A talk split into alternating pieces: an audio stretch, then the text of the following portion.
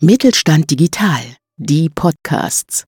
Mit Mittelstand Digital unterstützt das Bundesministerium für Wirtschaft und Klimaschutz kleine und mittlere Unternehmen bei der Digitalisierung. Ob Plattformen, neue Geschäftsmodelle, KI oder digitales Bezahlen. Wir machen Digitalisierung begreifbar.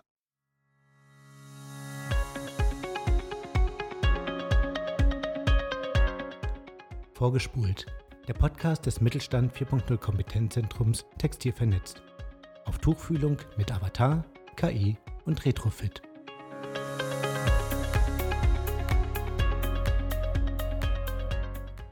Herzlich willkommen zu einer neuen Folge des Podcasts Vorgespult des Mittelstand 4.0 Kompetenzzentrums Textil vernetzt. Vor dem Mikrofon sind auch heute Maria Rost und Anja Merker.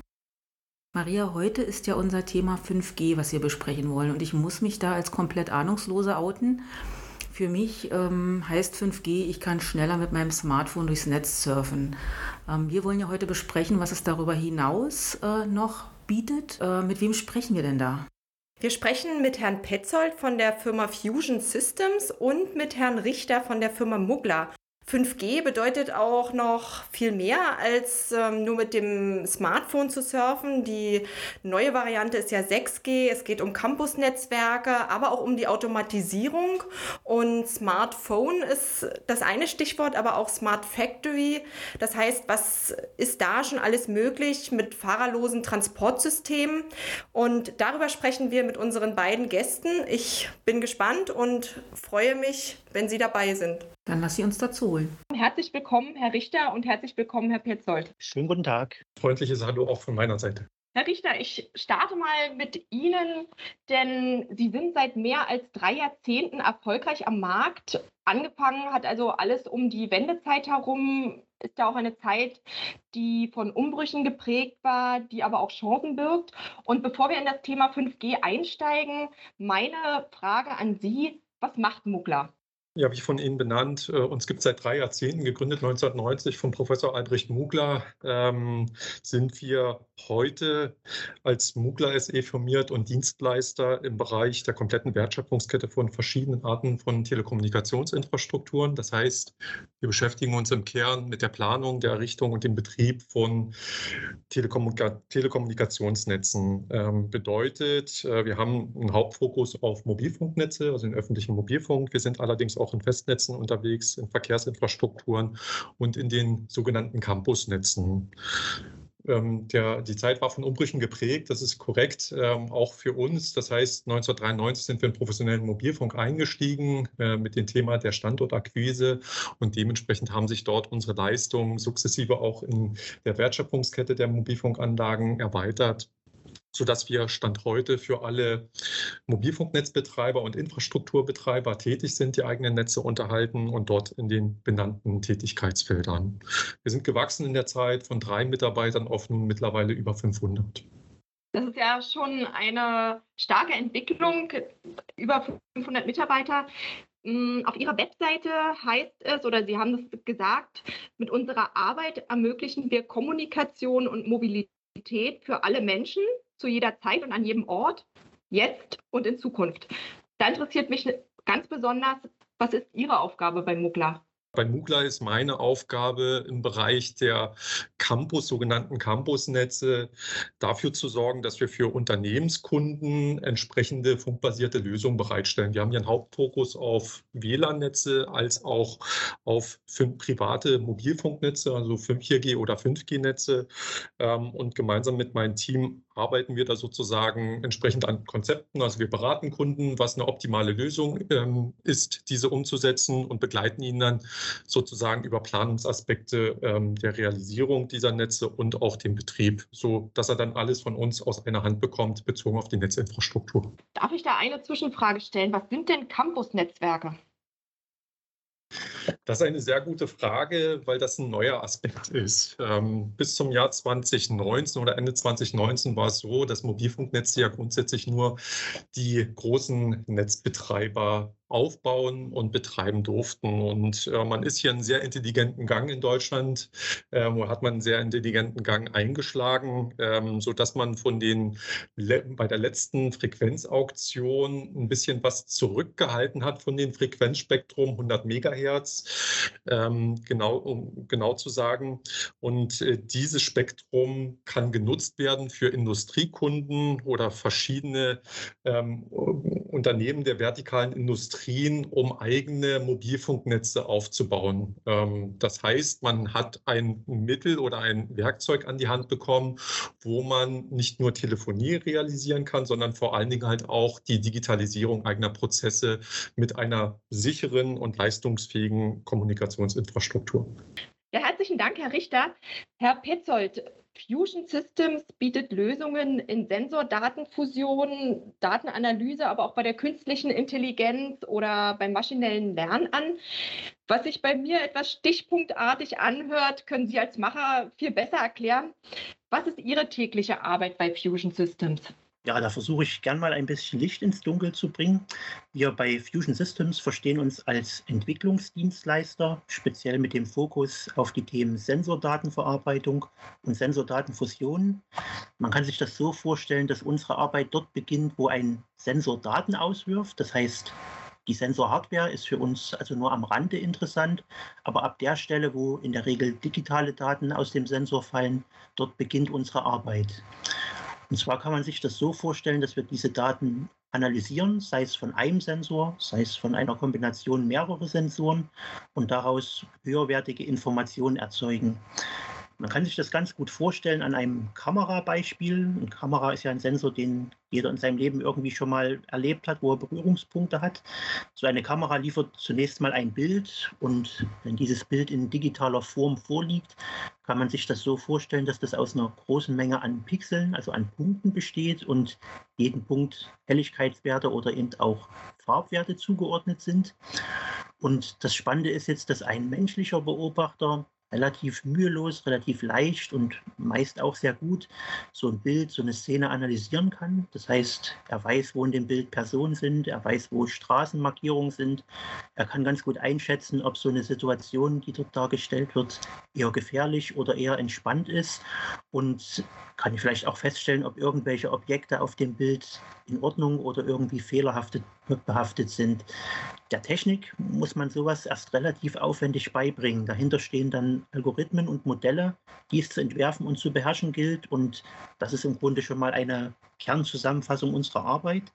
Relevant sind dabei oft die Schritte erkennen, bewerten, entscheiden und handeln. Und genau das leisten Softwaremodule, die wir entwickeln. Das hört sich sehr spannend an. Haben Sie vielleicht auch noch ein greifbares Beispiel?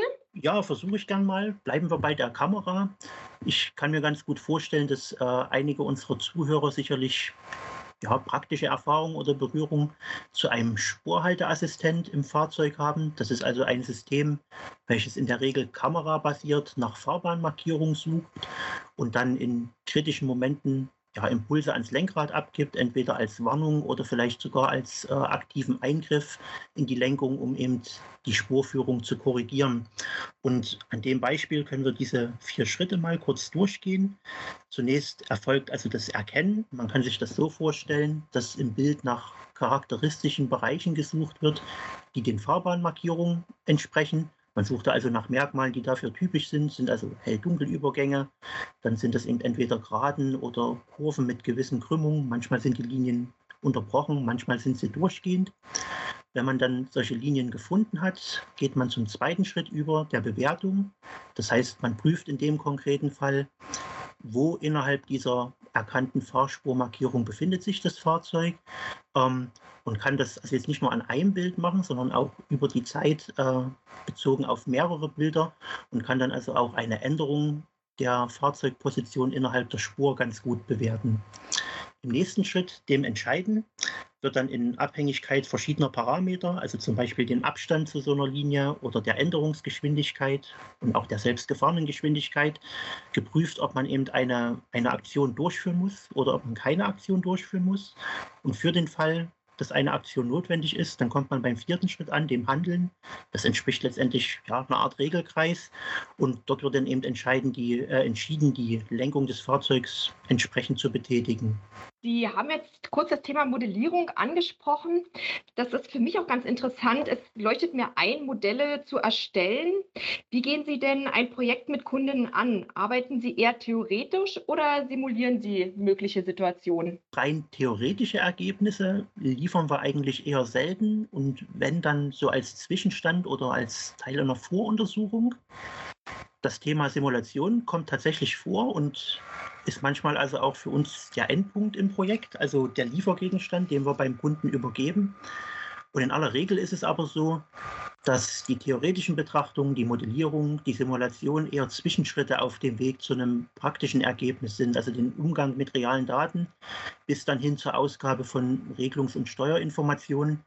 Das entspricht also dem, was wir vorhin erzählt haben. Das wäre dann eben ja, bis zu dem Eingriff äh, der Lenkfunktion des Fahrzeugs beispielsweise.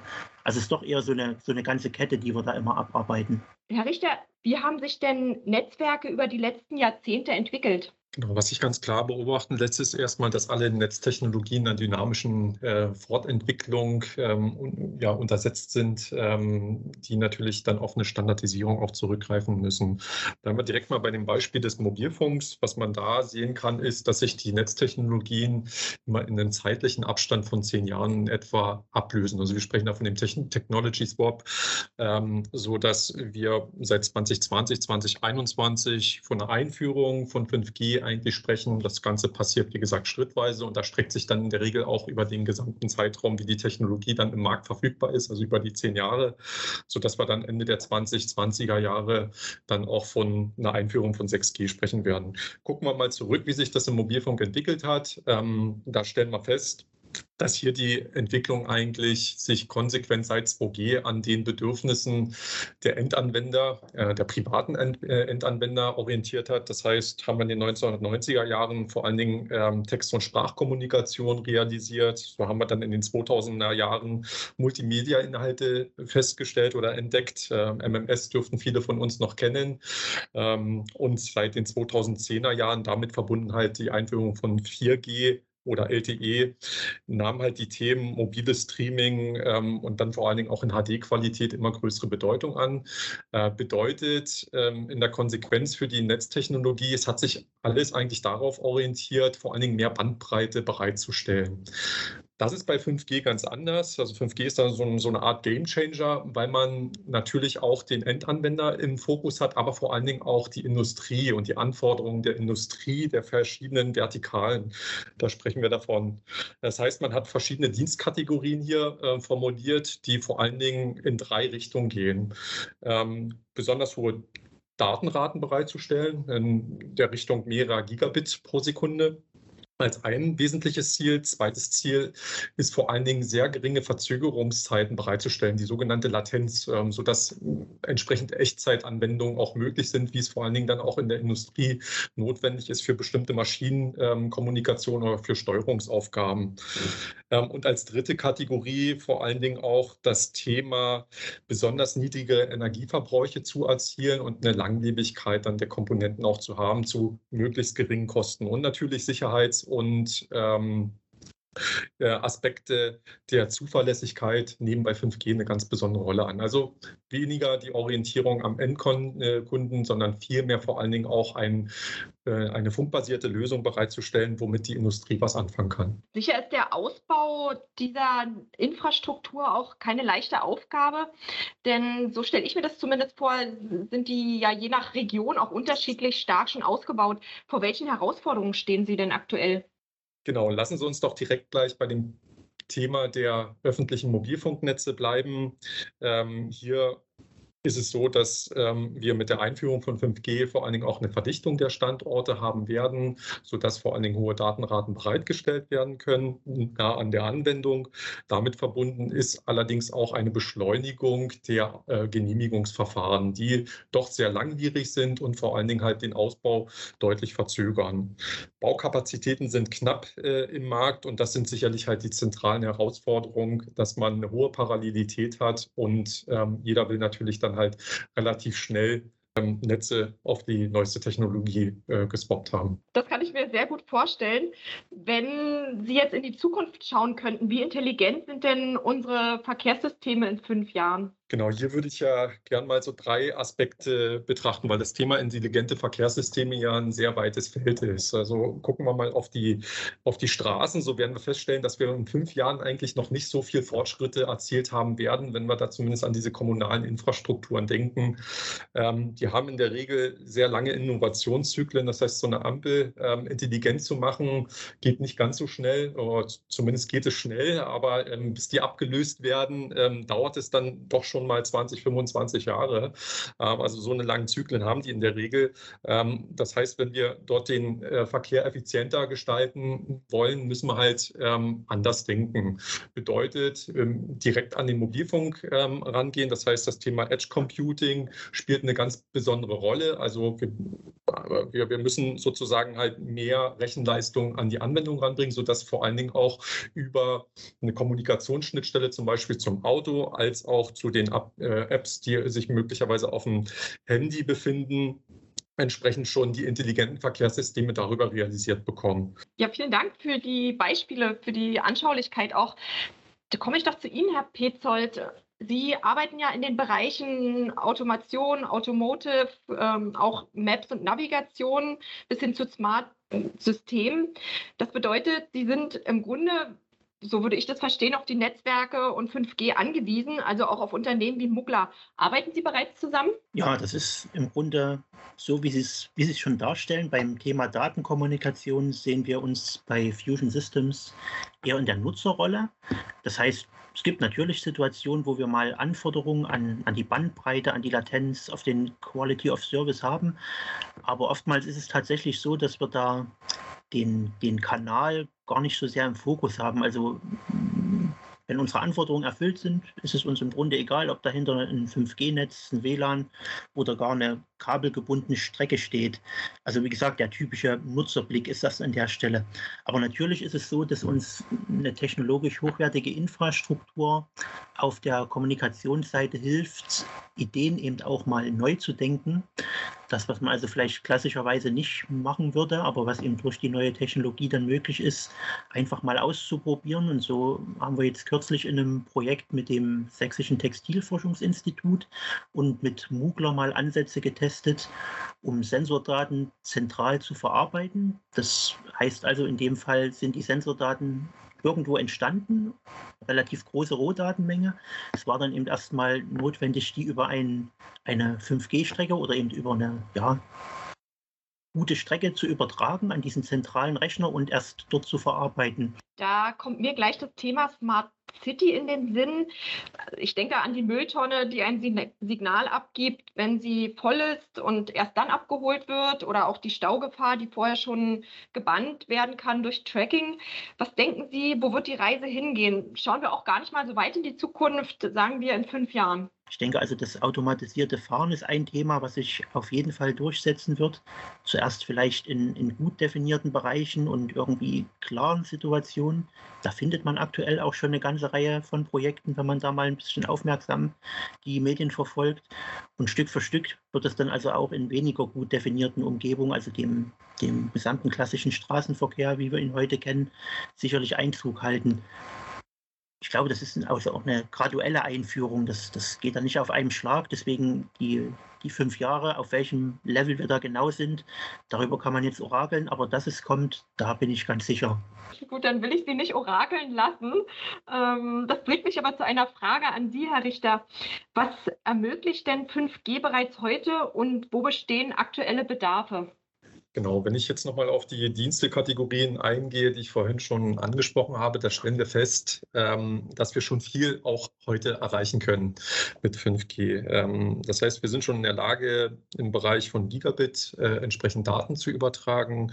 Wir erreichen auch schon sehr kurze äh, oder niedrige Latenzzeiten von, von 8 bis 10 Millisekunden beispielsweise, wo, und da zeigt sich der evolutionäre Charakter vor allen Dingen auch von 5G, ähm, wo wir noch ein bisschen Nachbesserungsbedarf haben, was sich zukünftig zeigt, ist dann vor allem die Ansteuerung von, von Sensoren, Einzelsensoren, die vor allen Dingen dann halt äh, entsprechend integrierte Schnittstellen zu 5G mit aufweisen ähm, und wie vorhin schon benannt, zu sehr niedrigen Kosten sich produzieren lassen und vor allen Dingen eine sehr lange Lebensdauer haben. Bedarfe bestehen vor allen Dingen bei 5G in Richtung der Campusnetze, weil sich hier vor allen Dingen viele Anwendungen bereits äh, umsetzen lassen. Von Herrn Petzold angesprochenes Projekt Projekt ähm, zusammen mit dem STFI hat es hier zum Beispiel gezeigt.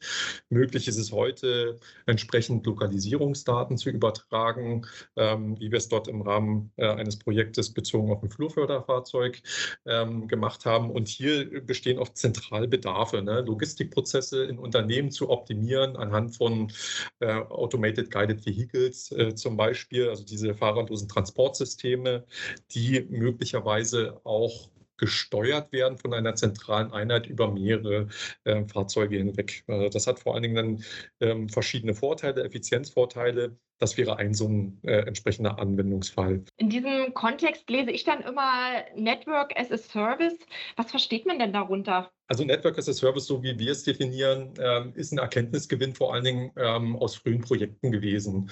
Ähm, Teilweise treffen wir halt auf Kunden, die ähm, entsprechend ähm, mit 5G noch nicht so viel anfangen können, beziehungsweise den Nutzen und die Vorteile für die eigene, äh, für das eigene Unternehmen erkannt haben. Ähm, dementsprechend ähm, ist dort auf Seiten der Unternehmen häufig noch nicht die Investitionsbereitschaft gegeben, ähm, sich auf etwas einzulassen, wo man noch nicht so richtig den Business Case für sich entdeckt hat. Ähm, um dort im Prinzip das Risiko für die Interessenten erstmal zu nehmen und eine Umgebung ähm, bereitzustellen, in dem der Kunde mal ein Stück weit ähm, testen und evaluieren kann, ist dieser Network as a Service Gedanke entstanden, dass ähm, ja, Interessenten eine Möglichkeit haben, sich Netzinfrastruktur auf Mietbasis beispielsweise für einen bestimmten Zeitraum bereitzustellen oder bereitstellen zu lassen von uns. Das kann eine 5G-Technologie sein, es kann aber auch eine äh, WLAN 6-Infrastruktur ähm, beispielsweise sein ähm, für einen gewissen Zeitraum und auch das Know-how von uns mit dazu, wo wir ihn dann auch mit begleiten in ähm, der Entstehung der Anwendungsfälle als auch in der Evaluation. Also das Ganze mit einem Servicegedanken versehen, entsprechend für einen gewissen Zeitraum. Herr Richter, zaubern Sie doch unseren Hörerinnen und Hörern mal ein paar Bilder in den Kopf. Wie stelle ich mir denn eine Smart Factory vor? Ja, ein Baustein dieser Smart Factory können die entsprechend ähm, benannten automatisierten ähm, fahrerlosen Transportsysteme sein. Ähm, ich würde aber das Bild noch mal ein bisschen größer aufsetzen. Ähm, also im Prinzip ist es erstmal die konsequente Weiterentwicklung dieses Begriffs, was wir eigentlich schon seit vielen Jahren unter Industrie 4.0 kennen. Nur mit einem Stadium, dass wir halt eine ganz andere Technologiereife haben als vor zehn Jahren. Ähm, bedeutet, Smart Factory ist im Prinzip eine, eine, ein Produktionsumfeld, das in der Lage ist, sich weitgehend ohne menschliche Eingriffe selbst zu optimieren. Das heißt, ich habe hinweg über alle Geschäftsprozesse, ähm, einschließlich der Fertigungsanlagen, meiner Logistiksysteme, ähm, eine Vernetzung der Komponenten, einschließlich der Zulieferprodukte und Bauteile bis hin zum Endprodukt. Also da spielt vor allen Dingen dann halt auch die integrierte Fertigung mit einer durchgängigen Vernetzung eine ganz große Rolle. Ähm, es gibt hier so ein, so ein, Bild, was man skizziert, ähm, in dem man sich vorstellen kann, dass eine solche Smart Factory komplett modular aufgebaut ist, äh, wo grundsätzlich ähm, alles flexibel miteinander kombinierbar ist, einschließlich ähm, der Bodenelemente, sodass sich da entsprechend auch die Produktionslinien schnell anpassen lassen, dort mit der Zielgröße oder mit, der, mit, der, mit dem Blick darauf, ähm, eine schnelle Umrüstzeit zu haben auf Anforderungen der Losgrößen 1 Produktion. Jetzt haben wir schon ein paar Mal gehört, dass Sie auch mit dem Sächsischen Textilforschungsinstitut zusammenarbeiten. Und ich verrate da kein Geheimnis, wenn ich sage, Sie haben im April mit den Kolleginnen und Kollegen vom STFI eine Veranstaltung umgesetzt, wo es eben um die Themen 5G und Automatisierung ging. Wenn Sie zurückblicken, sagen Sie doch ganz kurz, was war Ihr Aha-Effekt? Was waren denn Ihre Lessons learned? Also im Grunde für uns war die ganz wichtige Antwort aus dem Projekt heraus, also die Kernfrage, die da erstmal positiv beantwortet wurde, dass genau das, was wir jetzt schon ein paar Mal erzählt haben, geklappt hat, nämlich dass eben die Übertragung der Sensordaten an eine zentrale Recheneinheit, das Auswerten an dieser Stelle, und ich glaube, das haben wir bisher noch nicht betont, ähm, das waren also Navigationsdaten oder Lokalisierungsdaten, oder doch, der Herr Richter hat es, glaube ich, schon mal gesagt, dass dann eben das äh, Rückspeisen dieser verarbeiteten Informationen wieder an das Fahrzeug äh, einfach funktioniert hat und die, die Lokalisierung und Navigation auf diesem Fahrzeug trotz des Weges, den die Daten zurückgelegen haben, eben funktioniert hat. Das war eigentlich ja das Coole an der ganzen Sache. Ähm, und man muss natürlich erkennen, beziehungsweise das ist also irgendwie immanent, dass die Verfügbarkeit des Fahrzeugs damit eben sehr eng an die Verfügbarkeit des Netzes gekoppelt ist, im Grunde direkt an die Verfügbarkeit des Netzes gekoppelt ist. Aber alles in allem hat es eben tatsächlich auch ganz gut funktioniert. Das war das Spannende daran. Herr Richter, dann habe ich die Frage an Sie, was war denn für Sie das Coole? Also ganz klar, auch wie es Herr Petzold schon benannt hat, ähm, der Erkenntnisgewinn, dass das, was wir uns im Vorhinein überlegt haben, was wir vorgeplant haben, dass das tatsächlich dann auch ähm, geklappt hat ähm, und ähm, erfolgreich geklappt hat. Ähm, wichtig aber auch, ähm, was wir mitgenommen aus dem Projekt und uns auch in anderen Projekten immer wieder klar wird, ist, dass das Ganze vor allen Dingen äh, kein Alleingang ist, sondern ähm, am Beispiel ähm, des ähm, STFIs ist es ein Dreiklang. Das heißt, wir haben hier ein Zusammenspiel zwischen Anwender, ähm, der Applikations- und Anwendungsseite und STFI und ähm, uns als ähm, Netzwerkspezialisten, also für die Netztechnologie. und um solche komplexen Vorhaben auch umzusetzen, bedarf es da sozusagen auch dieser verschiedenen äh, Perspektiven. man muss einen gemeinsamen Nenner finden und den haben wir hier im Rahmen dieses Projektes sehr gut und sehr schnell gefunden gefunden. Ich würde ganz kurz das Thema Nachhaltigkeit nochmal aufgreifen. Können Sie ganz kurz sagen, welche positiven und nachhaltigen Effekte 5G hat? Reduzierte Energieverbräuche sind eine ähm, Zielsetzung um, unter den Nachhaltigkeitsaspekten, wo man davon ausgeht, dass man ja bis zum Jahr 2030 ähm, die, die Emissionen hier auch reduziert um ungefähr 85 Prozent pro transportierte Einheit. Eigentliche Nachhaltigkeitseffekte lassen sich aber doch eher durch die Anwendung ähm, abbilden. Und das ist so ein Stück weit äh, indirekt und für viele wahrscheinlich nicht, noch nicht so richtig greifbar, resultiert aber aus aus der Optimierung der Produktionslinien, wo ich im Prinzip auch einen geringeren ähm, Ressourceneinsatz habe oder einen geringeren Energieverbrauch. Ein sehr gutes Beispiel ist hier die Landwirtschaft, äh, wo man feststellt, wenn man entsprechend an den Pflanzen erhebt, wie der Zustand ist, äh, Bodengüte beispielsweise, weiß man genau, welche Menge man dosieren muss in Richtung Wasser oder Düngemittel zum Beispiel. Also reduzierte äh, Ressourceneinsätze sind sicherlich auch ein ganz zentraler positiver Nachhaltigkeitseffekt bei 5 gehen. Herr Peter, dann frage ich auch Sie, welche Vorteile haben denn Automatisierungsprozesse heute schon oder auch in Zukunft? Naja, also ein ganz klassischer Vorteil der Automatisierung ist also häufig die, die Kostenersparnis im Produktionsumfeld, die besonders dann in den Vordergrund rückt, wenn man äh, mit hohen Lohnkosten konfrontiert ist. In der Regel verbessert sich auch die Produktqualität. Also oftmals sind ja eben so wiederholende Tätigkeiten für den Menschen doch irgendwann fehleranfällig. Das kann die Maschine in der Regel besser. Und man versucht natürlich auch die Menschen insbesondere von solchen sich wiederholenden man kann auch sagen, langweiligen Tätigkeiten zu entlasten und natürlich auch von körperlich anstrengenden Tätigkeiten, wenn also irgendwie schwere Teile gehandelt werden müssen und vielleicht auch in ungünstigen Körperhaltungen dann irgendwo montiert werden müssen mittlerweile, und ich würde mal sagen, da geht es in der Zukunft auch hin, stehen da aber auch äh, noch andere Aspekte im Vordergrund. Ganz konkret der Fachkräftemangel, der ja immer wieder benannt wird. Ähm, und es gibt da also tatsächlich Bestrebungen, auch Aufgaben zu automatisieren, wo eigentlich eine sehr hohe Fachkompetenz benötigt wird, wo man also bisher eher der Meinung war, das ist also schwierig zu automatisieren. Aber da gibt es Bereiche, wo der Druck so hoch ist, weil also die Fachkräfte, die es gibt, den Arbeitsmarkt langsam verlassen aus Altersgründen und der Nachwuchs irgendwie fehlt und das Thema aber trotzdem gelöst werden muss. Und zum Glück kommt da eben die rasante Entwicklung im Bereich der künstlichen Intelligenz solchen Projekten zugute. Damit lassen sich also dann doch ab und zu Lösungen finden, wo der ja, der früher unbedingt notwendige menschliche Experte dann durch die Maschine ersetzt werden kann. Ich habe zum Abschluss noch eine Bitte, mir in einem Satz sozusagen den folgenden Satz zu Ende zu bringen. Herr Richter, ich würde mit Ihnen beginnen.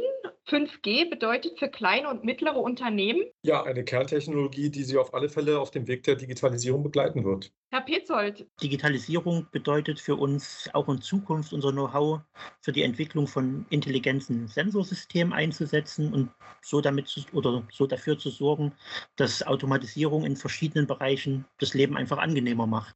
Das war ein äh, sehr schönes Stichwort, äh, das Leben angenehmer macht. Ich äh, sage ganz herzlichen Dank für das angenehme Gespräch ähm, und äh, danke Ihnen auch für, für die ausführlichen Antworten, vor allem auch für die bildhaften Beschreibungen.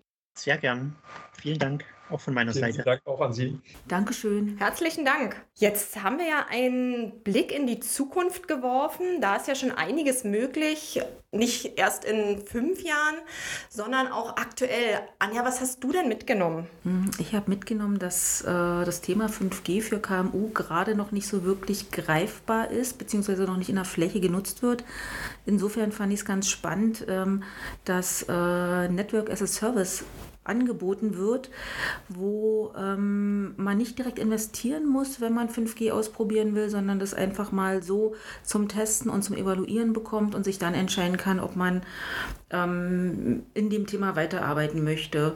Und ansonsten ähm, war für mich der wichtigste Punkt, dass es eigentlich äh, die größte Rolle im Bereich der Logistik spielt, dass man sozusagen nur an einer Stelle ähm, investiert und dann äh, viele andere Datenpunkte hat, die aber nicht ganz so kostenintensiv sind und dass 5G dabei hilft, eben die Investitionen nur an einer ähm, Stelle zu tätigen, äh, weil die Daten halt extrem schnell von den anderen ähm, Sammelpunkten fließen. Das heißt, wir kommen also von der Smart Factory auch irgendwann in Zukunft zur Smart City.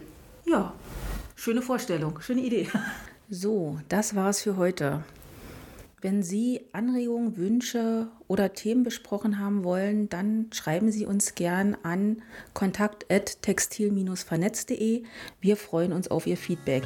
Bis dahin bleibt uns nur zu sagen, auf Wiederhören. Auf Wiederhören!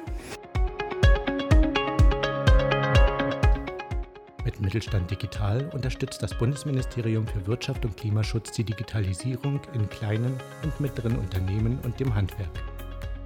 Weitere Informationen finden Sie auf unserer Webseite textil-vernetz.de und auch mittelstand-digital.de.